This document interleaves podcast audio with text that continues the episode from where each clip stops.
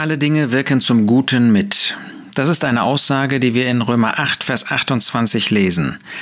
Ich nehme den Vers einmal vollständig. Wir wissen aber, dass denen, die Gott lieben, alle Dinge zum Guten mitwirken, denen, die nach Vorsatz berufen sind. Über diesen Vers wurde am Sonntag, vergangenen Sonntag, bei uns gepredigt. Und ich gebe gerne ein paar Aspekte in dieser kurzen Zeit, die bei einem solchen Podcast zur Verfügung steht, weiter. Es ist ein zu Herzen gehender Vers. Wir wissen aber, wir wissen etwas und im Unterschied dazu gibt es auch Dinge, die wir nicht wissen. In demselben Kapitel, Kapitel 8, Vers 26, sagt nämlich der Apostel Paulus, Ebenso aber nimmt auch der Geist sich unserer Schwachheit an, denn wir wissen nicht, was wir bitten sollen, wie es sich gebührt. Aber der Geist selbst verwendet sich für uns in unaussprechlichen Seufzern. Es gibt also Situationen, sagen wir bei Krankheit, da wird ein, äh, ist ein Kind unterwegs, Gott schenkt ein Kind eine Schwangerschaft und dann ist die Situation, dass dieses Kind sehr, sehr früh, übermäßig früh ähm, zur Welt kommt, zu, ja, geboren wird und vielleicht Krankheiten zu erwarten sind, was soll man da beten? Wir wissen nicht, was wir beten sollen. Da ist jemand schwerst krank. Sollen wir um Gesundung beten? Sollen wir beten, dass der Herr es wohl macht? Es gibt Lebenssituationen, die sind so schwierig, da wissen wir nicht, was wir beten sollen. Aber eines wissen wir, dass denen, die Gott lieben, alle Dinge zum Guten mitwirken. Dass wir als Gläubige davon ausgehen dürfen, ja wissen dürfen, dass alles, was uns begegnet, alles, was mit uns passiert, zu unserem Guten mitwirkt. Das sind die großen Dinge genauso wie die kleinen Dinge. Das sind die angenehmen Ereignisse genauso wie die herausfordernden, sehr schwierig zu verstehenden Ereignisse. Gott liebt uns. Gott ist tätig für uns und Gott bewirkt durch alles, was in unserem Alltag passiert, dass es zu unserem Guten ist, dass es zu unserem Besten dient. Wir können das manchmal nicht verstehen. Es ist ja ein sehr altes Bild, das hier verwendet wird von einem Teppich. Wir sehen den Teppich oftmals nur von unten. Und von unten sieht ein Teppich so großartig in aller Regel nicht aus. Da sieht man Bindfäden, da sieht man Schnüre, aber man sieht nicht ein schönes Bild. Dieses Bild sieht man von oben.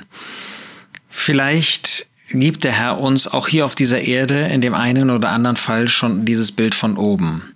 Aber oftmals müssen wir doch am Ende warten, bis der Jesus wiederkommt und wir dann vom Himmel und im Himmel das ganze Bild vor uns haben und sehen, es ist zum Guten. Wenn Gott tätig ist, dann ist es auch nicht so, dass hm, der eine Weg zum Guten ist, der andere Weg nicht zum Guten. Ich rede jetzt nicht von Zucht, sondern ich meine einfach die Dinge, die uns begegnen. Der Apostel Paulus kann hier sagen, dass alle Dinge zum Guten mitwirken. Das ist eben im Unterschied zu uns, wo wir heute dies tun, morgen jenes tun, vielleicht am gleichen Tag Dinge tun, die gelingen und andere Dinge, die nicht gelingen. Bei dem Herrn, bei Gott gelingt alles. Da ist alles zu unserem Guten. Da wirkt alles zusammen mit, das alles in einer vollkommenen Harmonie. Nicht, dass wir sagen könnten, dass wir diese Harmonie sofort erblicken, aber sie ist da. Und da ist die Frage, ob wir Gott vertrauen, ob wir Gott zutrauen, dass wirklich alles, was er uns sendet, zu unserem Segen, zu unserem Guten ist. Nehmen wir das Beispiel von Jona. Jona war ein treuer Prophet. Er hat Gottes Aufträge ausgeführt. Aber dann kam auf einmal dieser Auftrag, nach Assyrien, nach Ninive zu gehen. Er tat das nicht. Er hat das Gegenteil getan von dem, was Gott tun wollte. Und dann hat Gott ein Schiff bestellt. Und dann hat Gott nach dem Schiff einen enormen Sturm und Wind gesendet. War das alles zu seinem Guten? Ja, Jona hat nachher offensichtlich verstanden, dass das alles zu seinem Segen mitwirkte. In dem Bauch eines Fisches gefangen zu sein, das ist alles andere als angenehm.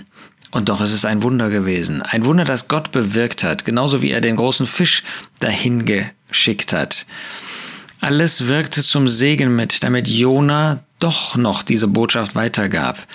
In diesem Fall sogar nicht nur zum Segen derer, die Gott lieben, der Erlösten, sondern sogar der Ungläubigen, diejenigen, die auf dem Schiff waren, die jeder zu seinem eigenen Gott beten wollten und sollten. Die haben auf einmal zu dem Herrn, zu Yahweh gebetet.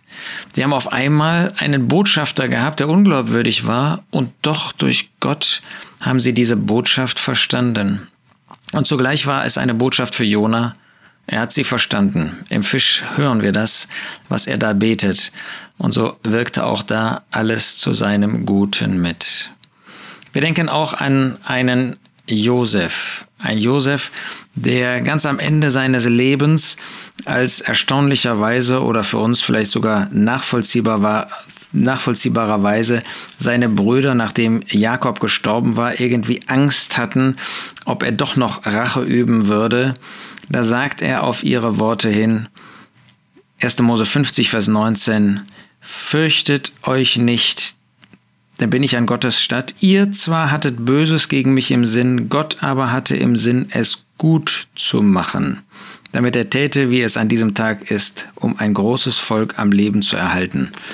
Auch da wirkte alles zum Guten mit, nicht nur im Blick auf äh, Josef, den Gott erzog in dieser schwierigen Zeit, sondern auch zum Guten für seine Brüder, die böse waren, aber die Gott auf einen guten Weg zurückführen wollte, und sogar für ein großes Volk der Ägypter. Gottes Fäden sind immer richtig. Sie wirken auf uns vielleicht manchmal krumm, und doch sind sie gerade und wirken zum Segen für alle mit. Das ist in einer Situation nicht immer leicht zu ertragen, schon gar nicht leicht zu verstehen, aber die Dinge wirken doch zum Segen. Und was sagt Paulus? Sie wirken zum Guten mit für diejenigen, die Gott lieben. Vielleicht sagst du, ich liebe Gott vielleicht gar nicht genug. Vielleicht gilt das ja nur denen, die wirklich äh, mit einer Treue und mit einer Hingabe Gott dienen und lieben. Nein, das ist ein Ausdruck, der wird dann durch die folgenden Verse sehr deutlich der jeden Erlösten betrifft. Jeden, den Gott nach Vorsatz berufen hat, den Gott, das wird jetzt hier nicht weiter gesagt, auserwählt hat vor Grundlegung der Welt. Das sind alle Erlösten der heutigen Zeit. Sie sind auserwählt worden vor Grundlegung der Welt. Er hat sie zuvor erkannt. Und sie sind Gegenstände der Liebe Gottes und deshalb werden sie mehr oder weniger, werden wir mehr oder weniger Gott auch lieben und zurücklieben. Nein, das ist keine Frage der Intensität, da kommen wir alle letztlich zu kurz. Aber alle die, die eine Beziehung zu Gott haben, die dürfen daran festhalten, dass Gott und seine Wege zu unserem Guten mitwirken. Wir wissen nicht, was in den nächsten Tagen auf uns zukommen wird. Aber mich hat äh, dieser Vers und diese Botschaft einfach sehr angesprochen, dass diese Dinge zum Guten mitwirken und dass wir alles aus Gottes Hand nehmen. An guten Tagen sind wir da dankbar genug dafür. An schwierigen Tagen, auch da wollen wir das tun. Wie hat das Hiob getan? Wie ist er uns da ein Vorbild? Dass er nicht nur das Angenehme aus Gottes Hand annehmen wollte, sondern auch das Schwierige. So wollen wir persönlich und gemeinsam in unseren Familien und auch alleine in den örtlichen Zusammenkommen, Versammlungen und auch persönlich wollen wir das, was Gott uns sendet, das wollen wir annehmen und wollen festhalten. Er wirkt immer zum Guten. Dafür sei sein Name ewig gepriesen.